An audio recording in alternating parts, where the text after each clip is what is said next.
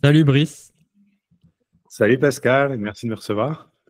Mais merci à toi d'avoir euh, répondu présent euh, pour cette invitation euh, pour les, les, podcasts de Scalpi. Donc je rappelle, c'est donc c'est le podcast qui met en avant les acteurs francophones qui participent à faire grandir l'écosystème crypto et Web 3.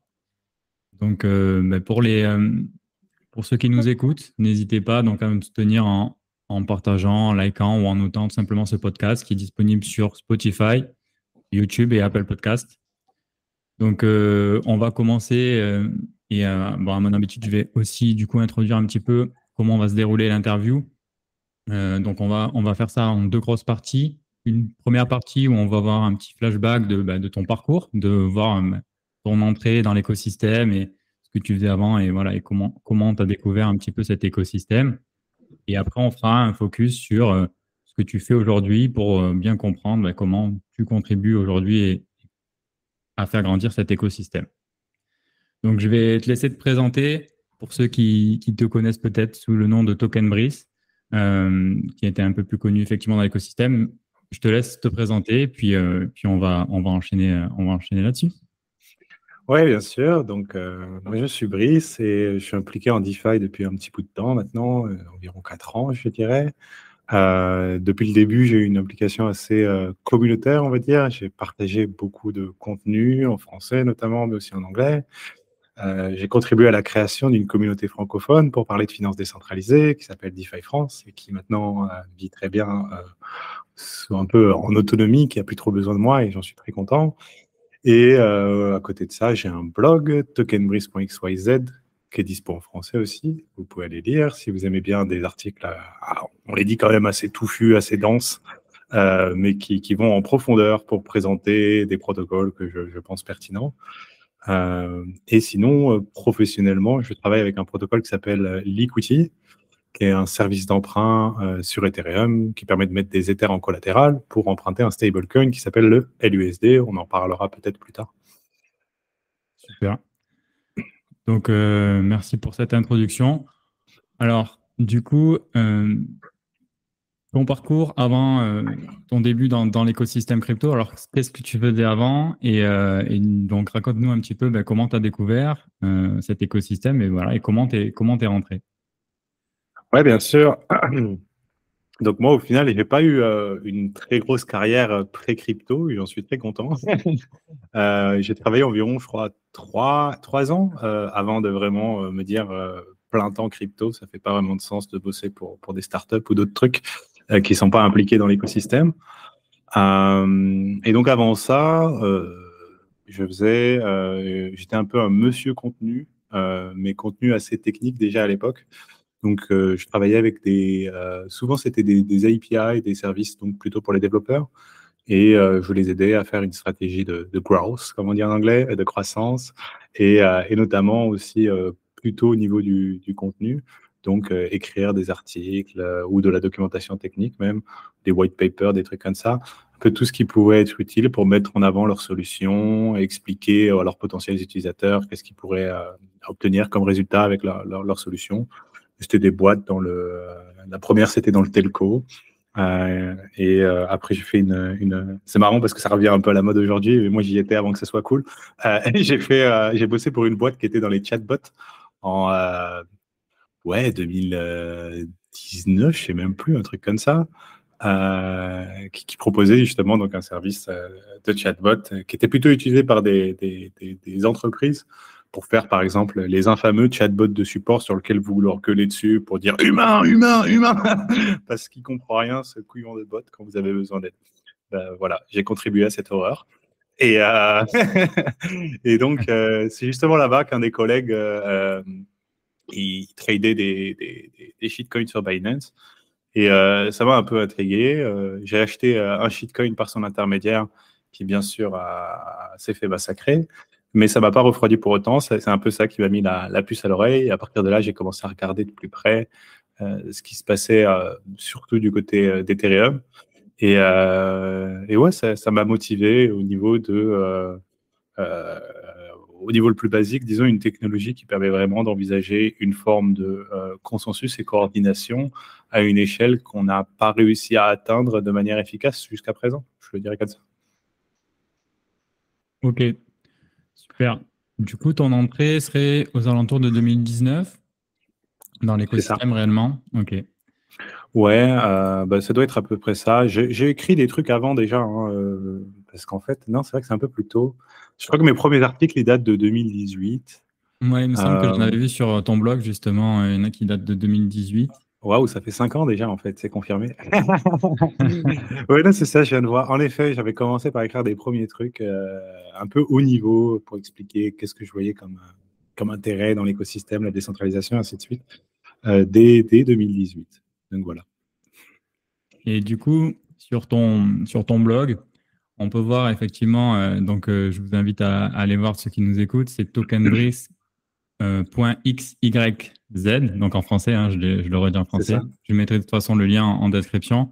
Super. Et, euh, du coup, tu, euh, tu, tu, commences par, j'aime bien cette phrase, tu contribues à l'émergence et le développement d'un village gaulois financièrement souverain qui est résistant aux attaques de l'envahisseur banco-romain grâce à la finance décentralisée. Est-ce que tu peux nous en dire deux mots? Ah, J'étais parti loin là-dessus, j'avais oublié, oublié, cette petite, cette petite blagounette. Mais ouais, c'est un des trucs que j'estime euh, très pertinent. Donc là, on va zoomer plus sur, sur la finance décentralisée en elle-même, mais ce côté de euh, bah, d'avoir une, autonomie et une souveraineté par rapport à, ces fonds, donc euh, par rapport au, poncif que tout le monde connaît bien maintenant, mais que l'argent en banque ne vous appartient pas, tout ça on comprend bien, mais aussi en soi que en tant que citoyen ou possesseur d'euros, vous n'avez absolument aucun contrôle sur les, les, politiques qui sont prises, sur les gazillions qui sont imprimés ou pas chaque année, et pourquoi on les imprime.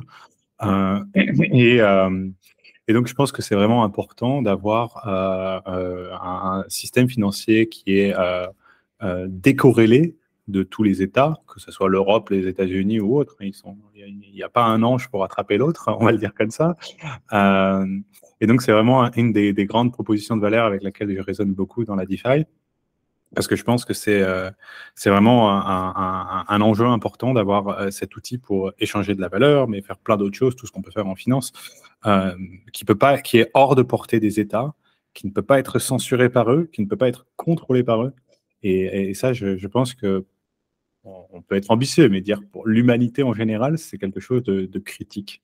Euh, de la même manière que Internet a pu être un outil d'émancipation. Euh, parce qu'il offre justement un, support pour échanger de l'information, pas de la valeur à l'époque, que de l'information, euh, à, neutre, en dehors de, des structures qu'on avait avant, qui étaient quand même plus à la merci des États dans lesquels elles étaient implémentées. Euh, pensez, je sais pas, aux, journaux, par exemple. Un, journal, c'est très censurable, hein, ou chaîne de télévision, de radio, des choses comme ça. Ça a quand même permis d'avoir des choses assez sympas, même si maintenant l'Internet d'aujourd'hui, c'est un peu moins excitant que ça a pu l'être il, y a, il y a 15 ou 20 ans. Euh, mais ça, c'est un autre débat. super. Et du coup, ça, ça m'amène à une question que je pose euh, à mes invités euh, et, que j'aime bien poser puisqu'on est focalisé avec ce podcast principalement sur aussi l'éducation. donc, comment bah, toi t'expliquerais du coup à un débutant ou moi j'aime bien aussi pour avoir un niveau, un élève de sixième par exemple, à quoi ça sert finalement cette technologie, cette nouvelle technologie de la blockchain? Non, c'est vrai qu'on y voit beaucoup de choses et on a tendance à penser dès qu'il y a une blockchain, il y a une forme de magie et hop, euh, il y a plein de trucs qui, qui, deviennent rajoutés au système qui utilise une blockchain juste parce qu'il en utilise une. Euh, moi, je suis assez pragmatique. Hein. Au niveau le plus fondamental, elle est pour un élève de sixième. Moi, je décrirais ça. Euh, est-ce qu'ils sont familiers avec un fichier Excel, les élèves de sixième? On va dire que oui. Je décrirais ça comme un, un, énorme fichier Excel partagé et synchronisé entre tout le monde et sur lequel tu ne peux que rajouter, mais tu ne peux pas enlever. Et euh, ça permet du coup d'avoir un registre de transactions qui, à partir de là, te permet de construire plein plein de choses euh, au-dessus. Mais au niveau le plus fondamental, c'est ça. Hein. c'est vraiment euh, une nouvelle technologie pour faire une base de données, si on veut être rudimentaire. Maintenant, la, propriété un peu fondamentale qui fait que cette base de données, on s'excite tout dessus, bah, c'est que c'est un changement dans la manière même dont en fait on, enregistre et vérifie l'information. Euh, donc en anglais, il te parle par exemple du euh, du passage du double party accounting à triple party accounting. En gros, double party, bah, c'est voilà, tu fais tes comptes et ils sont vérifiés par un tiers et ça s'arrête là. Là, on a une logique vraiment collaborative dans la vérification qui offre des garanties beaucoup plus solides. Et ça se traduit concrètement, peut-être pour revenir à la terre, à, des choses comme bah, euh, concrètement, par exemple, pour euh, auditer la solvabilité de votre banque, mettons euh, Société Générale, vous allez faire confiance à des auditeurs, c'est leur métier, qui, eux, ont accès à tous les détails potentiellement, avec un cadre réglementaire qui vient avec, mais qui sont, bah, on revient sur des thématiques corruptibles, qui peuvent faire des erreurs, qui peuvent avoir un parti pris parce qu'ils ont des actions de Société Générale, ou qu'importe. Euh, de l'autre côté, si vous voulez auditer euh, la solvabilité, par exemple, d'un gros protocole, ou même un petit d'ailleurs, mais un protocole comme AV, euh, que les gens connaîtront peut-être, eh ben, tout le monde peut le faire, tout le monde peut aller voir sur la fameuse blockchain l'état des balances pour chacun des marchés. Et donc, quand il voit dans l'interface qui a marqué que sur AV, il y a 250 000 Ethers mis en collatéral et qui servent à emprunter 100, 000 et 100 millions d'USDC, ils peuvent effectivement vérifier ça et remonter transaction par transaction et retrouver la même balance. Donc, il y a vraiment ce côté euh, de transparence et d'autabilité qui, est, très important euh, pour, euh, pour, tout ce qui est les, cas d'utilisation financière, mais pas que. Oui. Et du coup, effectivement, là, on parle du cas financier parce que aussi, ben, toi, tu as suivi l'émergence de, de, cette finance décentralisée sur Ethereum, principalement hein, depuis ben, ses débuts. Euh, donc, euh, est-ce que euh, tu peux nous en parler un, petit peu Parce que effectivement, tu as commencé à faire du contenu en français, parce que il me semble que voilà, tu avais décelé en fait, avait pas forcément beaucoup de contenu qualitatif à cette époque-là. Alors, je ne sais pas un petit peu sur cette partie, ce que tu peux nous, toucher de mots? Effectivement, on va se focaliser un peu plus sur la finance centralisée pour en arriver après à ton activité. Mmh bien sûr. Euh, bah ouais, disons qu'une des, euh, des valeurs et un peu des bénéfices de ces systèmes qu'on a en DeFi, c'est euh, une dimension qu'on n'a pas trop touchée encore, qui est l'accessibilité. Donc, pour filer notre métaphore du compte en banque, euh, pour ouvrir votre compte en banque à la Société Générale, il vous faudra être capable de fournir un document d'identité euh, français, il vous faudra être capable de justifier une adresse, et on vous posera d'autres questions. Mais donc, vous comprenez que de facto, euh, les gens qui sont dans des situations où ils n'ont pas de document d'identité, ou encore les gens qui n'ont pas de domicile fixe, par exemple, ne sont pas en mesure, du coup, d'ouvrir un compte en banque et euh, ça peut être un grand problème. À l'inverse, AV, quand vous allez prêter ou emprunter sur AV, il ne vous demande pas qui vous êtes, il n'a pas besoin de documents d'identité, il n'a pas besoin d'adresse physique. Tout se passe simplement par euh, votre wallet Ethereum qui sert à vous identifier avec le protocole, disons, et, à, faire, à réaliser les opérations.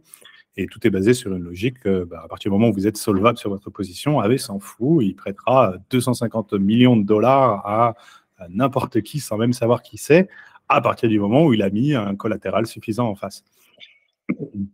Donc ça, c'est au niveau euh, technique de l'accessibilité, mais euh, pour moi, il y a aussi une dimension plus, euh, plus large de l'accessibilité et qui là tombe un peu dans les mains de, la communauté en elle-même, qui est donc quand j'ai commencé en, en 2018, c'était en effet quasiment exclusivement en anglais les contenus.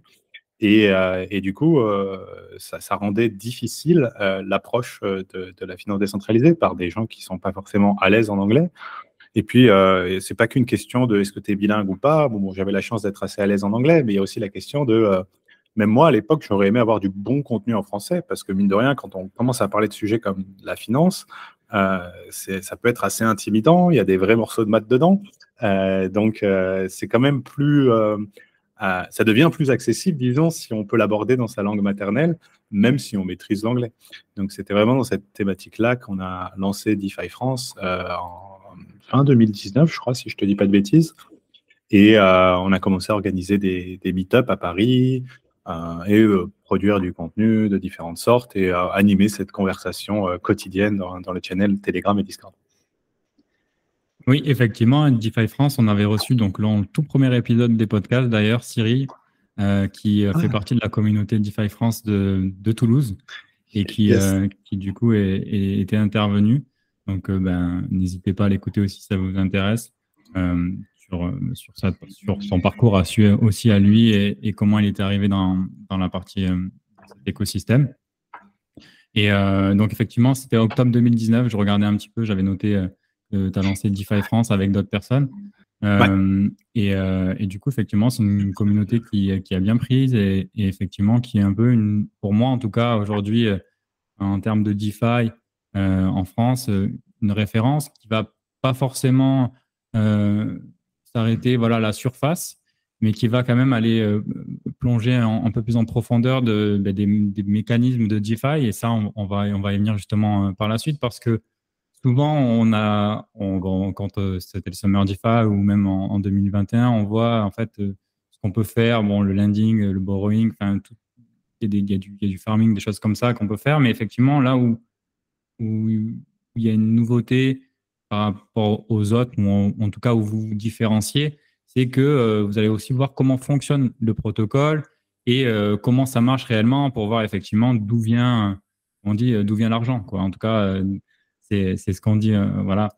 Donc maintenant, j'aimerais bien qu'on, parle un petit peu de, ton activité aujourd'hui. Alors, tu as plusieurs, activités, je sais, donc on va, peut-être les faire bah, une à la suite des autres. Et c'est toi qui va, commencer par celle que, que, tu, que tu souhaites. Déjà, DeFi France, on en a un petit peu parlé.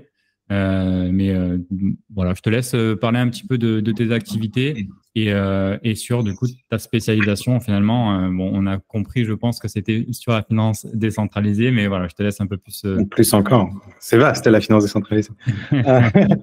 oui, donc peut-être déjà côté DeFi France. Donc là-dessus, ça a pas mal évolué au, au, fur et à mesure des années. Euh, c'est vrai que bon, en octobre 2019, euh, donc on était une petite communauté créée avec euh, donc Arthur Micoulet et, et Mounir Benchimled qui a créé ensuite, qui avait déjà travaillé déjà à l'époque sur Paraswap. je ne sais pas si tu l'as peut-être reçu, mais c'est une autre figure intéressante de l'écosystème. Non, pas encore. Ça serait avec plaisir effectivement. Arthur aussi d'ailleurs, hein, moins connu, mais tout aussi intéressant.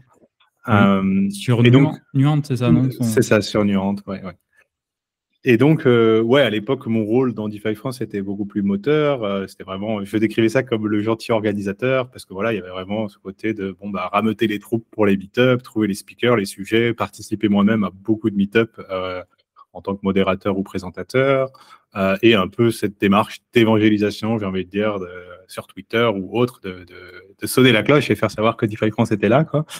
Euh, après, bien sûr, euh, voilà, l'idée de DeFi France, c'était quand même que la, la, communauté prenne la main euh, sur, euh, sur ce que la communauté fait et comment elle s'organise.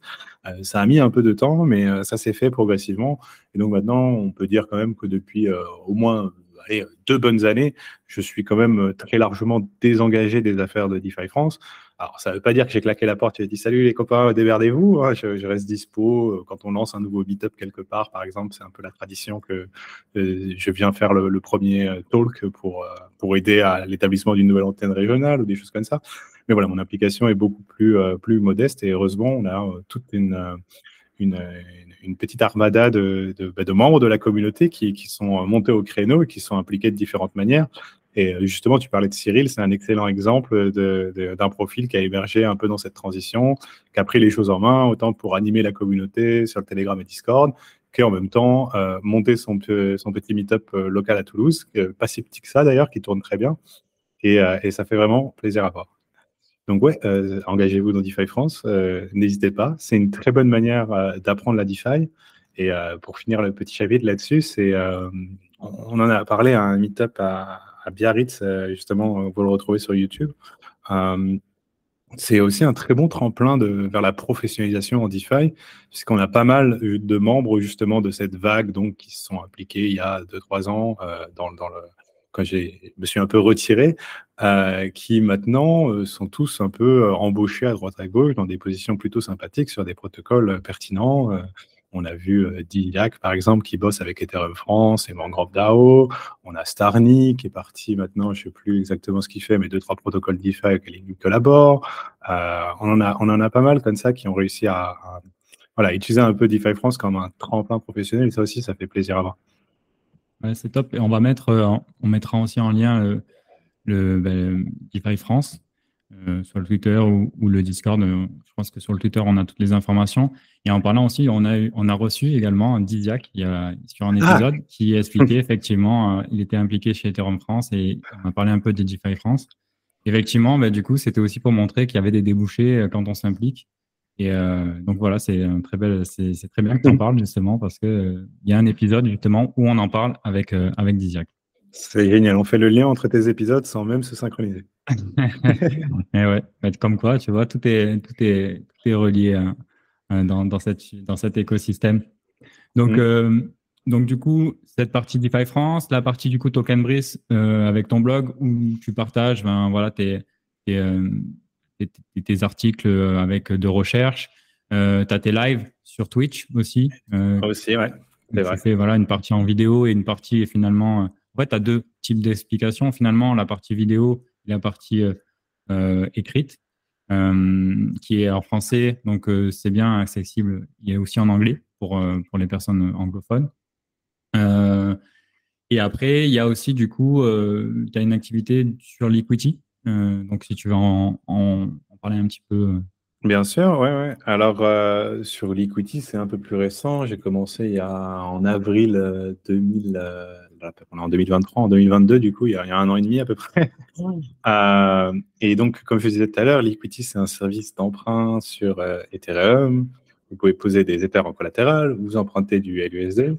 Euh, ça peut sembler assez classique, mais euh, il y, a, y, a, quand même pas mal de propriétés qui m'ont intéressé dès le début dans ce protocole-là, et notamment, euh, en fait, pour le mettre très simplement, dans sa conception même, il est, il est vraiment conçu comme un cafard, ce protocole dans le sens où tu mets une bombe atomique sur la DeFi, je pense qu'il restera Uniswap et LUSD à échanger sur Uniswap contre de qu'est-ce qui te reste de shitcoin encore debout.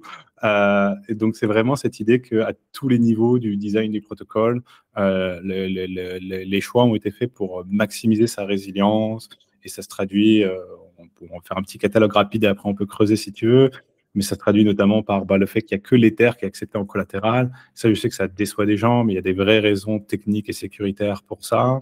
Ça se traduit par le fait qu'il y a une, une stability pool qui permet d'avoir des liquidations plus réactives et qui sont aussi une opportunité pour les possesseurs de LUSD.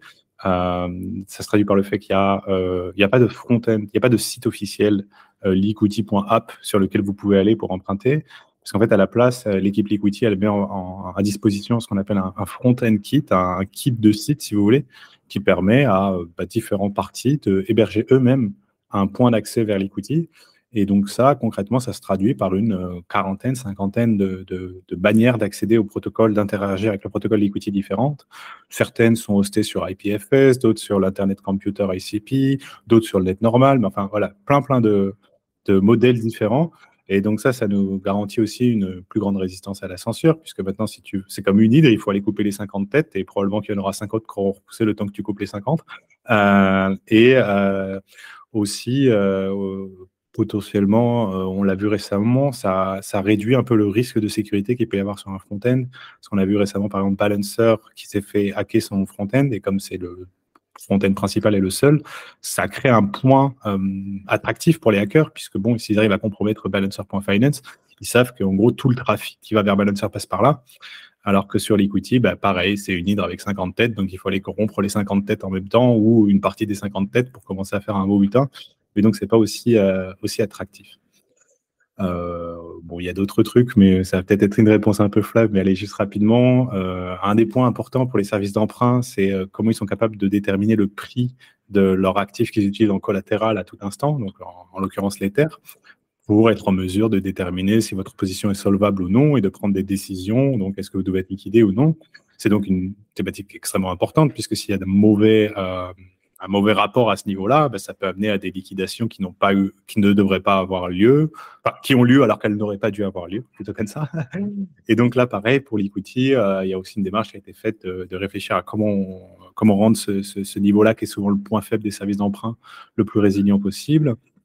Et ici, ce qui a été mis en place, c'est une, une démarche avec euh, deux, deux services d'Oracle qui sont utilisés euh, un peu l'un pour vérifier l'autre donc, il y a un, service d'Oracle principal qui est Chainlink, mais qui est vérifié contre une source euh, secondaire euh, qui est Taylor et avec une logique mathématique derrière pour en gros basculer l'oracle principal si euh, Chainlink venait à reporter une valeur qui serait trop en delta par rapport à ce que reporte l'autre oracle.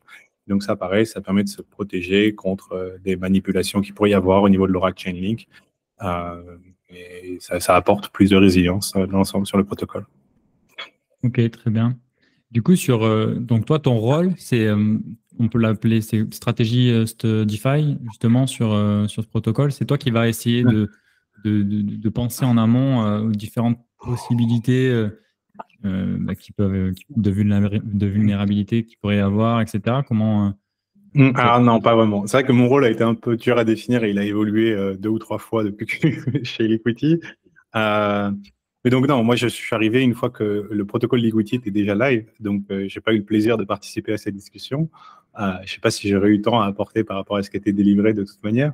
Non, moi, mon rôle se situe plutôt au niveau, euh, donc une fois que le protocole est déjà live, au niveau des, tokens en eux-mêmes, donc du LUSD, le stablecoin du protocole, et LQTY, qui est le, token de partage de revenus, qui n'est pas un token de gouvernance, puisque c'est vrai que j'ai oublié une dimension importante, mais le protocole en entier ne peut avoir aucune modification, les contrats ne peuvent pas être changés, et donc bah, la gouvernance n'a pas lieu d'être, puisque bon, euh, pourriez voter si vous voulez, les gars, mais euh, en soi, on peut rien changer, donc euh, ça sert à rien. Euh, donc, comme ça, c'est réglé. donc, oui, mon, rôle, mon rôle, il se concentre plus sur ces deux tokens-là et il a plusieurs facettes. Mais grosso modo, ça, ça, implique en fait les, les intégrer le plus possible dans le reste de la DeFi et veiller à ce que leur liquidité soit la plus dense possible et la plus soutenable possible. Et donc, c'est particulièrement important sur LUSD, qui est un stablecoin, où il faut que les gens soient en mesure d'en acheter de, grandes quantités, d'en vendre de grandes quantités, sans faire bouger le prix, le faire dévier du dollar. Et euh, il y a aussi tout un tas de, un autre axe qui est plus, comme je le disais, les, intégrations au sein de la DeFi. Et donc ça, ça implique bah, pas mal d'interactions. C'est assez sympa, ça implique pas mal d'interactions avec d'autres DAO, pour le coup, qui eux ont des gouvernances. donc Liquidity n'a pas de gouvernance, mais j'interagis beaucoup avec d'autres gouvernances en, tant qu'un peu ambassadeur et champion de l'equity pour frapper à leur porte et leur dire coucou, Ave, euh, tu sais, euh, là pour l'instant, tu as beaucoup de stablecoins centralisés, peut-être ça serait pas mal que tu aies l'USD, ça te permettrait de, diversifier ton exposition. Et je suis sûr qu'il y a plein de gens qui voudraient utiliser l'USD comme collatéral ou en emprunter. Donc, euh, je te propose de rajouter un marché LUSD. Voilà, des choses comme ça, que ce soit sur AV ou sur d'autres protocoles. Mais donc, pour maximiser, augmenter les, les cas d'utilisation possibles sur le LUSD et euh, dans une moindre mesure sur LQTY. LQTY, pardon. Ok. Ok, moi ça me paraît, ça me paraît très clair. Euh, et après, du coup, tu as aussi d'autres, rôles d'advisor un petit peu sur, sur des projets où là, du coup, euh, c'est, c'est un peu, je pense, différent, mais tu vas peut-être amener ton expertise. je sais qu'il y en a, y en a deux que tu as mis en avant. je sais pas si tu veux un peu nous. Il y en a un qui est un peu euh, on va dire, euh, à part, parce que c'est un peu plus NFT. Et, euh, et l'autre, du coup, qui est, qui est assez récent, entre guillemets, par, rapport à, par rapport aux autres projets. Ouais, en effet. Donc, bah, c'est pas, pas ceux que je mets en avant. Moi, je n'ai pas le temps. Je ne sais pas comment ils font les gens qui sont advisors de 47 250 projets. Hein. Moi, je suis advisor de deux projets et ça s'arrête là.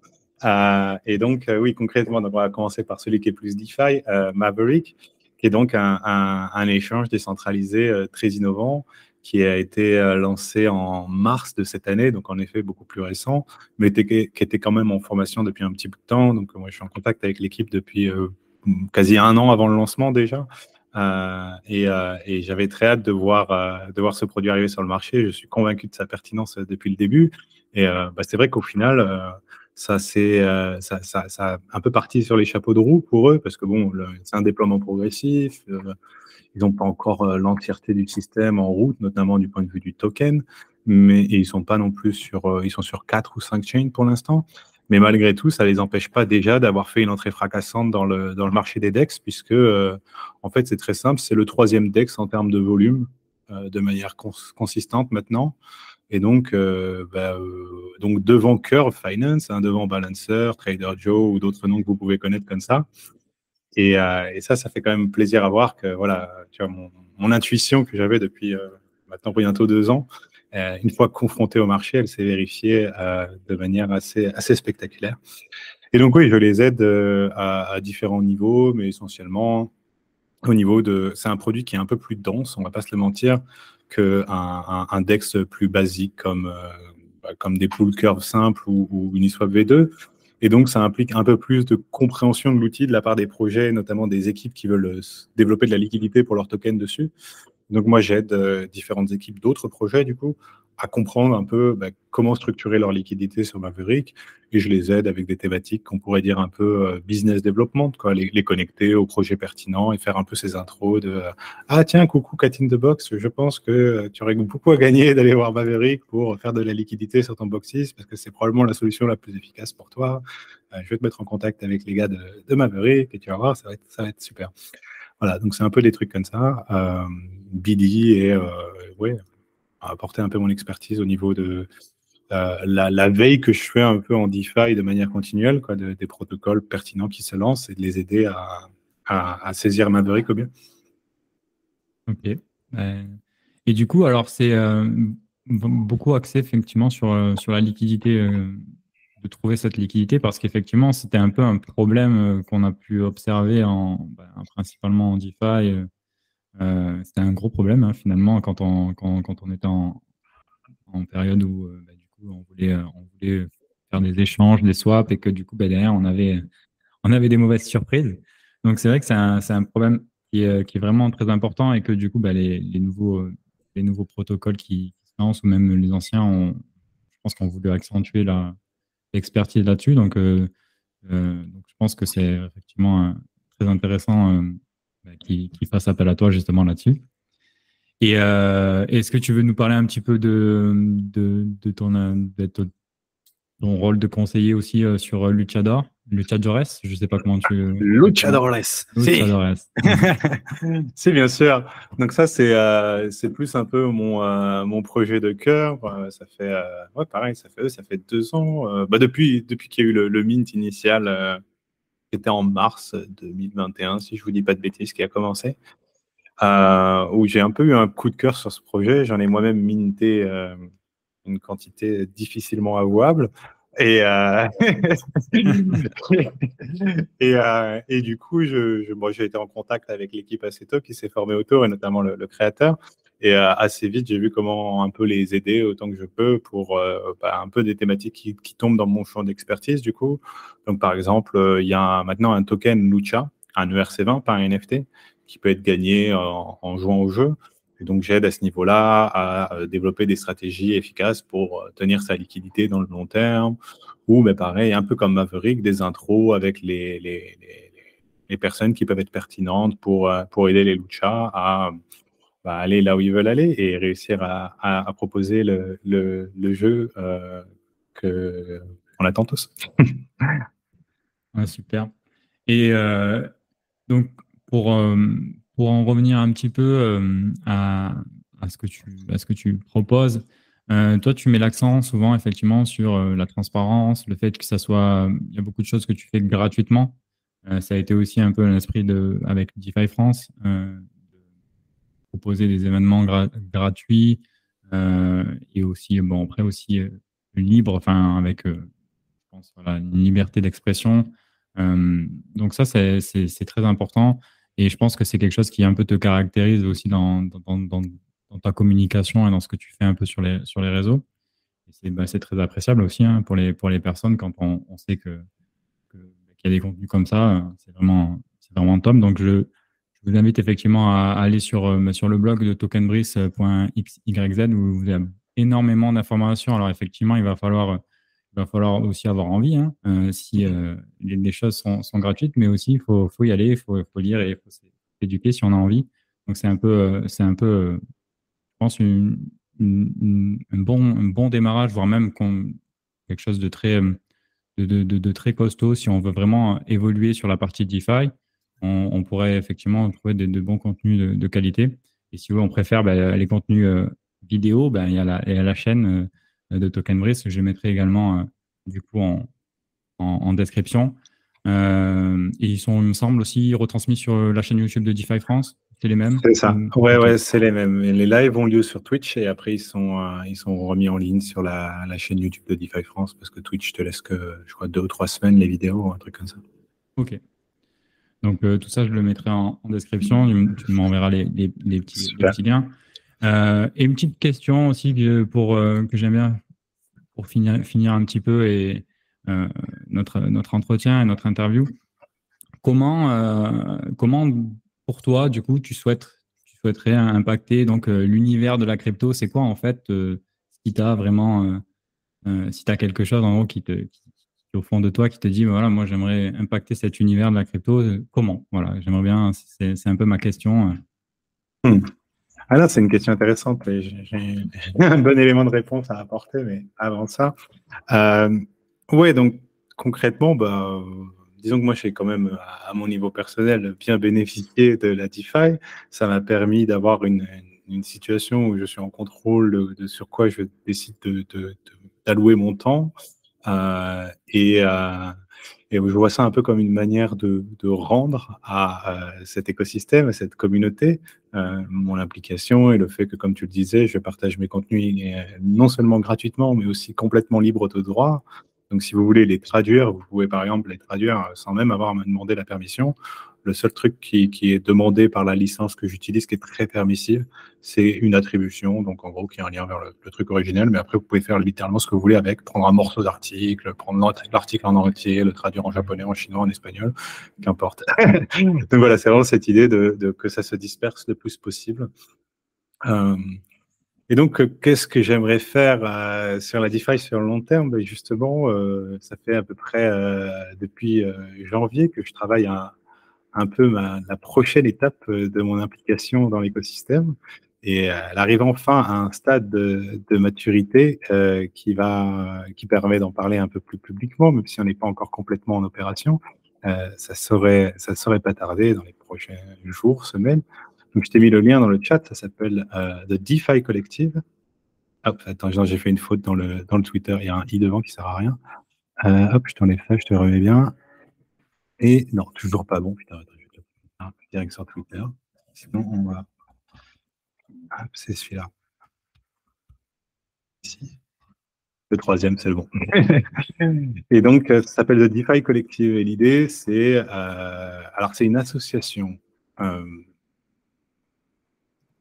il est mort. Ah non plus bon. Ah, parce qu'il y a deux tirets. Il faut que tu enlèves un tiret. Et là, tu l'as. Waouh, c'était compliqué. Euh, c'est une association incorporée en Suisse, euh, donc c'est un truc qui existe dans, le vrai monde avec un board et tout ça, mais qui aussi euh, contrôle des actifs euh, on-chain et qui a pour mission, qui s'est auto-attribué cette mission, de supporter des projets DeFi de la plus haute qualité d'une manière complètement bénévole, sans, sans, rien attendre en retour. donc c'est vraiment une démarche que, en fait, comme comme c'est mis un peu dans la tagline en anglais, euh, de créer un, avantage euh, injuste, mais en fait très juste, pour euh, les projets DeFi qui sont bah, un peu dans la lignée de l'equity, mais c'est bien plus large que l'equity, immuable, qui essaient vraiment de maximiser leur résilience, d'avoir une approche la plus honnête et, transparente possible. Parce que ça part du constat en fait que, pour le mettre simplement, euh, plus les créateurs d'un projet sont agressifs, cupides et euh, comment dire et, euh, sont prêts à, faire un projet qui n'est vraiment pas très solide, ce que j'appelle moi des jouets, pour expliquer le côté que bon bah c'est un hochet quoi, je te le casse en deux minutes si j'y mets ma tête dessus. eh bien, donc plus ils vont dans cette démarche-là, plus ils ont de la puissance de feu pour promouvoir leur projet. Parce que concrètement, ça se traduit par un projet où ils peuvent modifier les paramètres à tout moment donc pour s'ajuster euh, très rapidement. Ça se traduit aussi généralement par un, token qui est émis généreusement de tous les côtés pour donner des, bonnes API et tout un tas de stratégies qui peuvent euh, aider à se faire connaître au début, mais qui, moi, me semblent euh, assez délétères sur le long terme.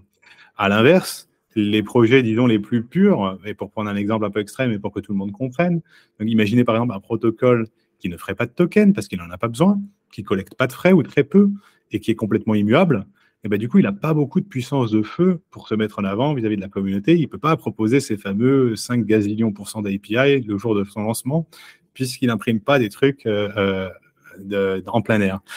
Et donc voilà, l'idée du collectif, c'est un peu bah, d'agir comme une force qui va venir soutenir ces protocoles-là, qui font les choses d'une manière qu'on estime pertinente et pérenne pour le long terme de la DeFi, et d'être un peu leur puissance de feu externe pour les aider à, euh, aller sur le devant de la scène. Et donc, ça va se concentrer euh, au début sur euh, mon domaine d'expertise que j'ai créé au fur et à mesure des années, qui est la gestion de la liquidité, et donc à soutenir la liquidité sur un token pour, pour rendre leur, leur leur, leur token et leur protocole plus accessible, mais aussi d'autres activités au niveau de la gouvernance et, plein d'autres trucs. Donc c'est vraiment comme une petite agence de, de talent euh, DeFi.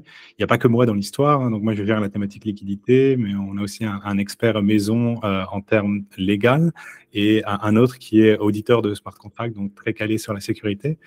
Et, euh, et, on aura quelques autres contributeurs externes aussi. Et voilà, l'idée, c'est qu'ensemble, on va, on va faire euh, tout notre possible pour supporter euh, les différents projets pertinents qui arrivent, soit déjà existants comme Liquidity, Cat in the Box ou d'autres, soit des projets qui, qui, qui vont se, être annoncés dans les prochains mois et qu'on est très excité de pouvoir aider à, à croître et se développer. Super. Et du coup, vous êtes combien actuellement C'est une organisation une association? Non, c'est un.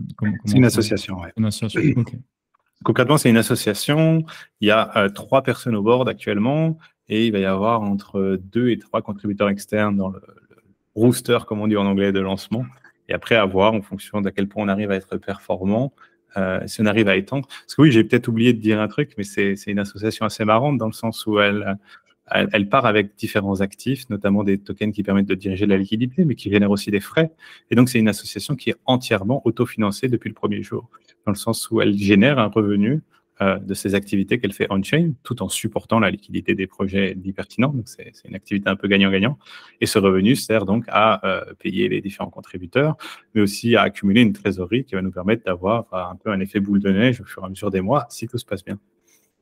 Hyper intéressant. Et en plus, ben, du coup, c'est les prémices. On a hâte de voir un petit peu euh, comment ça va, ça va évoluer. C'est principalement sur euh, Ethereum ou il va y avoir aussi euh, d'autres. pour les, ceux qui nous écoutent et qui sont peut-être intéressés à, monter des projets ou qui ont des projets déjà et qui, qui seraient intéressés de vous contacter? Non, non, non, c'est assez tentaculaire en termes de, de roll-up et de L2. Euh, donc, ça va opérer bien sûr sur Ethereum Mainnet, mais aussi sur euh, Confirmé, euh, Arbitrum, Optimism, Polygon POS, Polygon ZKVM, ZK-Sync, euh, Base et potentiellement quelques autres en fonction de ceux qui sont pertinents. c'est déjà, pas mal. Et je pense que ben, ça, va, va y avoir de, personnes qui vont être euh, effectivement intéressées là-dessus, sur, euh, sur, ce, sur ce point, en tout cas, et sur ton point aussi de, gestion de la liquidité. Et, euh, et, quand on se démarre, ben, on sait voilà, que c'est assez, assez compliqué parfois. Du coup, je mettrai également en lien le Twitter de, de, The DeFi Collective. pour ceux qui tu peux même le suivre si tu veux. Je vais le suivre. Allez, je vais le suivre même en direct. Allez, on gratte un follower. voilà, parfait.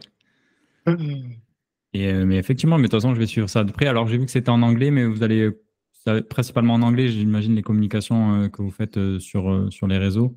Alors oui, oui, oui, en effet, ça va se passer en anglais, tout simplement parce que voilà, il faut que ça soit international et c'est une entité qui est quand même assez neutre dans le sens, c'est pas mon bébé à moi, comme je disais, il y a, a d'autres personnes impliquées dans l'histoire. Ça se veut vraiment comme quelque chose de plus neutre possible. Donc voilà, on va on va rester en anglais et j'ai pas fait comme mon habitude quand je lance un projet d'aller recruter tous les poteaux français, parce que je me suis dit que ça allait encore faire euh, la mafia française qui lance son petit truc. Donc là, l'idée, c'est vraiment voilà, d'être euh, un peu plus large inclusif et de, s'adresser à, l'ensemble de la DeFi. Super. Mais écoute, je te remercie, Brice, euh, pour, ben, pour ton temps et pour cet échange. Si vous avez apprécié cet épisode, n'hésitez pas à le liker, à le noter, à le partager. Ça, ça aide beaucoup à, à, le diffuser et à le faire référencer. Euh, je vais te laisser le mot de la fin et, euh, après, bah, je, te, je, te, souhaiterais du coup une bonne, continuation dans ce, nouveau challenge. Oh, bah écoute, euh, non, merci de m'avoir reçu. Pour le mot de la fin, je ne sais pas trop, mais bon, si, allez, j'imagine que pour les gens qui sont curieux en, en DeFi, moi, j'ai vraiment, j'ai vu quantité de gens euh, se donner euh, assez généreusement euh, là-dedans, à s'investir parfois des dizaines d'heures par jour sur des périodes assez soutenues. Et j'ai rarement vu des gars qui ont fait ça et qui n'ont pas réussi à tirer leur épingle du jeu, disons, dans les, allez, 18 à 24 mois max en suivant ce, niveau d'implication.